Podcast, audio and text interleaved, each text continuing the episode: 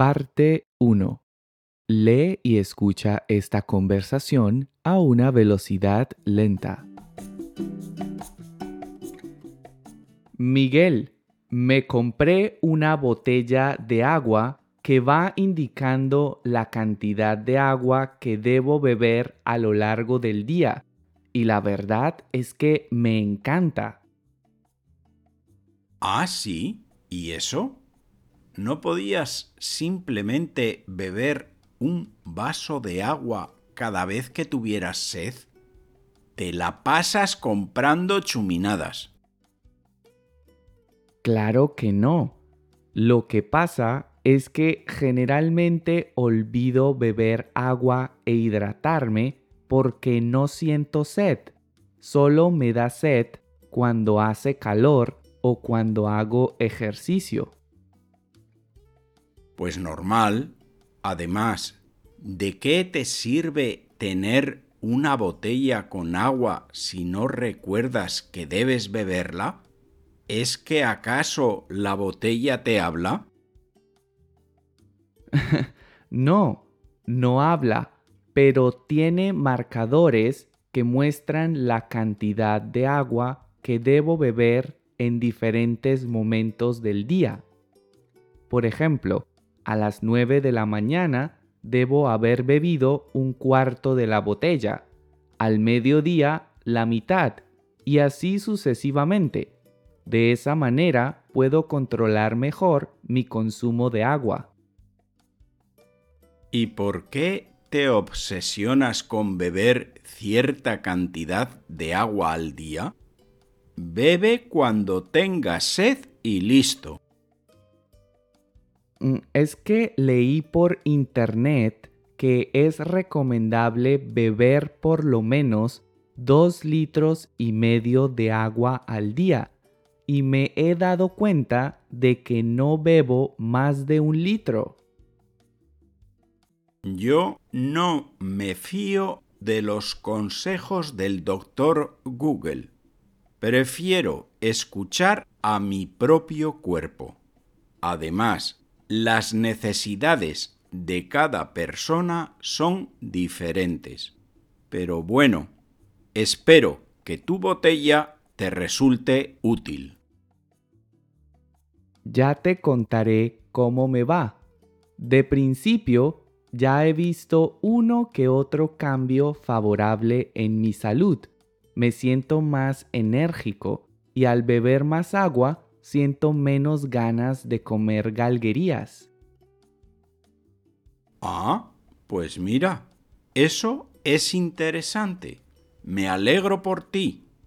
Tal vez debería considerar comprarme una de esas botellas para beber más agua y así controlar mejor mi apetito. Definitivamente. Te lo recomiendo. Creo que te sería útil no solo para hidratarte mejor, sino incluso para perder peso. ¿Estás insinuando que estoy gordo? Para nada. Solo digo que si quieres perder peso, beber agua abundantemente es una estrategia muy útil. Sí, claro, como si no te conociera. Tú siempre echando indirectas. En fin, me voy, que he quedado con unos colegas para hidratarnos, pero no con agua, sino con unas cervecitas bien frías. Parte 2. Lee y escucha esta conversación otra vez, pero ahora a una velocidad normal. Presta atención a la forma en que los hispanohablantes unimos las palabras cuando hablamos más rápido. Miguel, me compré una botella de agua que va indicando la cantidad de agua que debo beber a lo largo del día, y la verdad es que me encanta. ¿Ah, sí? ¿Y eso? ¿No podías simplemente beber un vaso de agua cada vez que tuviera sed? Te la pasas comprando chuminadas. Claro que no. Lo que pasa es que generalmente olvido beber agua e hidratarme porque no siento sed. Solo me da sed cuando hace calor o cuando hago ejercicio. Pues normal. Además, ¿de qué te sirve tener una botella con agua si no recuerdas que debes beberla? ¿Es que acaso la botella te habla? no, no habla, pero tiene marcadores que muestran la cantidad de agua que debo beber en diferentes momentos del día. Por ejemplo, a las 9 de la mañana debo haber bebido un cuarto de la botella, al mediodía la mitad y así sucesivamente. De esa manera puedo controlar mejor mi consumo de agua. ¿Y por qué te obsesionas con beber cierta cantidad de agua al día? Bebe cuando tengas sed y listo. Es que leí por internet que es recomendable beber por lo menos 2 litros y medio de agua al día, y me he dado cuenta de que no bebo más de un litro. Yo no me fío de los consejos del doctor Google. Prefiero escuchar a mi propio cuerpo. Además, las necesidades de cada persona son diferentes, pero bueno, espero que tu botella te resulte útil. Ya te contaré cómo me va. De principio ya he visto uno que otro cambio favorable en mi salud. Me siento más enérgico y al beber más agua siento menos ganas de comer galguerías. Ah, pues mira, eso es interesante, me alegro por ti. Tal vez debería considerar comprarme una de esas botellas para beber más agua y así controlar mejor mi apetito. Definitivamente, te lo recomiendo. Creo que te sería útil no solo para hidratarte mejor, sino incluso para perder peso. ¿Estás insinuando que estoy gordo? Para nada, solo digo que si quieres perder peso, beber agua abundantemente es una estrategia muy útil. Sí, claro, como si no te conociera tú siempre echando indirectas. En fin, me voy que he quedado con unos colegas para hidratarnos, pero no con agua, sino con unas cervecitas bien frías.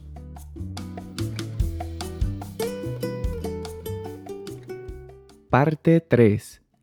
Ahora te explicaré algunas expresiones y palabras especiales que se usaron en la conversación.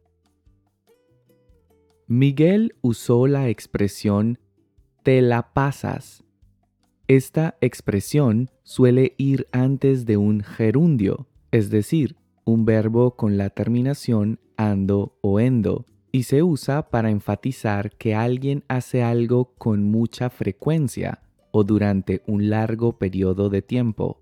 En otras palabras, si te la pasas haciendo algo, significa que le dedicas mucho tiempo a eso o que lo haces constantemente. Por ejemplo, los hijos de Juan se la pasan jugando videojuegos todo el día. Los hijos de Juan se la pasan jugando videojuegos todo el día. Y otro ejemplo. Me la pasé trabajando todo el día y no tuve tiempo de llamarte. Me la pasé trabajando todo el día y no tuve tiempo de llamarte. Miguel también usó la palabra chuminadas. La palabra chuminada se usa principalmente en España para referirse de forma coloquial a algo insignificante, trivial, sin importancia o de poco valor. Por ejemplo, en esa tienda solo venden chuminadas, nada realmente útil. En esa tienda solo venden chuminadas, nada realmente útil. Y otro ejemplo, deja de preocuparte por esas chuminadas. Ahora mismo hay cosas realmente importantes que requieren tu atención. Deja de preocuparte por esas chuminadas. Ahora mismo hay cosas realmente importantes que requieren tu atención. Otra expresión interesante usada en la conversación y que además es muy común entre los hispanohablantes es lo que pasa es que usamos esta expresión para introducir una explicación, una aclaración o una justificación. Por ejemplo, no es que yo sea gruñón. Lo que pasa es que hay gente muy tonta que agota mi paciencia. No es que yo sea gruñón, lo que pasa es que hay gente muy tonta que agota mi paciencia. Y otro ejemplo. Diana dijo que la película era mala. pero no es verdad. Lo que pasa es que ella se quedó dormida y no la vio completa. Diana dijo que la película era mala, pero no es verdad. Lo que pasa es que ella se quedó dormida y no la vio completa. Una palabra que usamos muy a menudo es acaso. Por lo general, la palabra acaso se usa para plantear una posibilidad o para cuestionar algo en forma de pregunta. También se usa para introducir una pregunta retórica o hipotética. Por ejemplo, ¿acaso no se dan cuenta del error que están cometiendo? ¿Acaso no se dan cuenta del error que están cometiendo? Y otro ejemplo, ¿acaso crees que Diana te va a perdonar cuando se entere de lo que has hecho? ¿Acaso crees que Diana te va a perdonar cuando se entere de lo que has hecho? Otra expresión interesante usada en la conversación y que usamos con mucha frecuencia es y así sucesivamente. Esta expresión se usa para indicar que algo se repite o continúa con un orden o patrón similar a lo mencionado anteriormente. Por ejemplo, empapa un trozo de carne en el huevo batido, después cúbrelo de harina luego fríelo en aceite, y así sucesivamente hasta que termines. Empapa un trozo de carne en el huevo batido, después cúbrelo de harina, luego fríelo en aceite y así sucesivamente hasta que termines. Y otro ejemplo. Apliqué un poco de jabón sobre la mancha, fregué con un cepillo y enjuagué. Luego apliqué jabón de nuevo y así sucesivamente hasta que la mancha desapareció. Apliqué un poco de jabón sobre la mancha, fregué con un cepillo y enjuagué. Luego apliqué jabón de nuevo y así sucesivamente hasta que la mancha desapareció. Otra expresión bastante común en el lenguaje informal es y listo. Esta expresión se utiliza para indicar que no hay nada más que agregar o hacer o que no se requiere ninguna acción adicional. Por lo general se usa al final de una frase para enfatizar la rapidez, facilidad o simplicidad de un proceso. Veamos algunos ejemplos. Para vivir saludablemente, solo tienes que dormir bien, alimentarte bien, hacer ejercicio y listo. Para vivir saludablemente solo tienes que dormir bien, alimentarte bien, hacer ejercicio y listo. Y otro ejemplo. Dame 10 minutos. Solo tengo que terminar de escribir este correo, enviárselo a mi jefe, cerrar la oficina y listo. Dame 10 minutos. Solo tengo que terminar de escribir este correo, enviárselo a mi jefe, cerrar la oficina y listo. La expresión uno que otro también es muy común entre los hispanohablantes. Se usa para referirse a una cantidad limitada o pequeña de algo. Indica que hay unos pocos ejemplos o casos de algo sin especificar una cantidad exacta. Se utiliza para enfatizar que no es algo común o frecuente, sino más bien ocasional o esporádico. Por ejemplo, en el supermercado siempre hay uno que otro producto en oferta. En el supermercado siempre hay uno que otro producto en oferta. Y otro ejemplo. Durante el verano también puede haber uno que otro día lluvioso. Durante el verano también puede haber uno que otro día lluvioso. En nuestra conversación usé la palabra galguerías esta palabra es de uso muy común en Colombia para referirnos a las golosinas o comida dulce y poco saludable en general. Por ejemplo, vamos a comprar algunas galguerías para comer en el cine. Vamos a comprar algunas galguerías para comer en el cine. Y otro ejemplo. El hijo de María se enfermó por comer tantas galguerías. el hijo de María se enfermó por comer tantas galguerías. Otra expresión interesante es para nada. Esta expresión suele usarse para enfatizar un rechazo o una negación hacia una afirmación o situación. Por ejemplo, no me gustó la película. No se parece para nada al libro. No me gustó la película. No se parece para nada al libro. Y otro ejemplo. No me gusta para nada tu actitud. Deberías ser más humilde. No me gusta para nada tu actitud. Deberías ser más humilde. La expresión para nada también se puede usar como una respuesta corta para expresar que algo no tiene importancia para nosotros o que no nos afecta o no nos molesta de ninguna manera. Por ejemplo, ¿te importa si fumo aquí en la terraza? Para nada. ¿Te importa si fumo aquí en la terraza? Para nada. Otra expresión que me gustaría explicarte es echar indirectas. Si alguien echa indirectas o echa una indirecta, significa que trata de comunicar un mensaje o expresar un sentimiento de manera indirecta en lugar de hablar con claridad. Las indirectas se utilizan cuando alguien desea transmitir una idea, una crítica, un deseo o una queja sin mencionarlo explícitamente.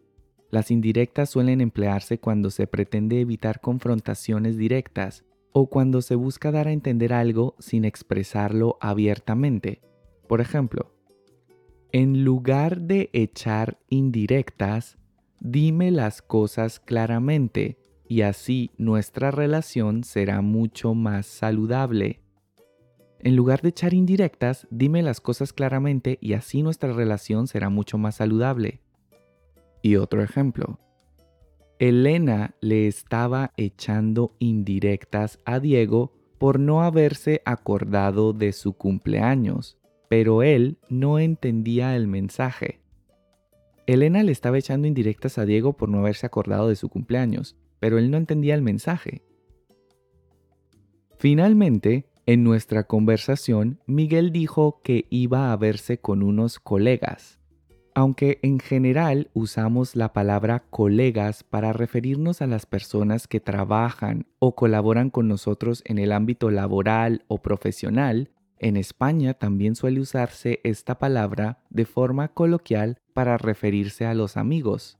Veamos algunos ejemplos. No te preocupes, colega.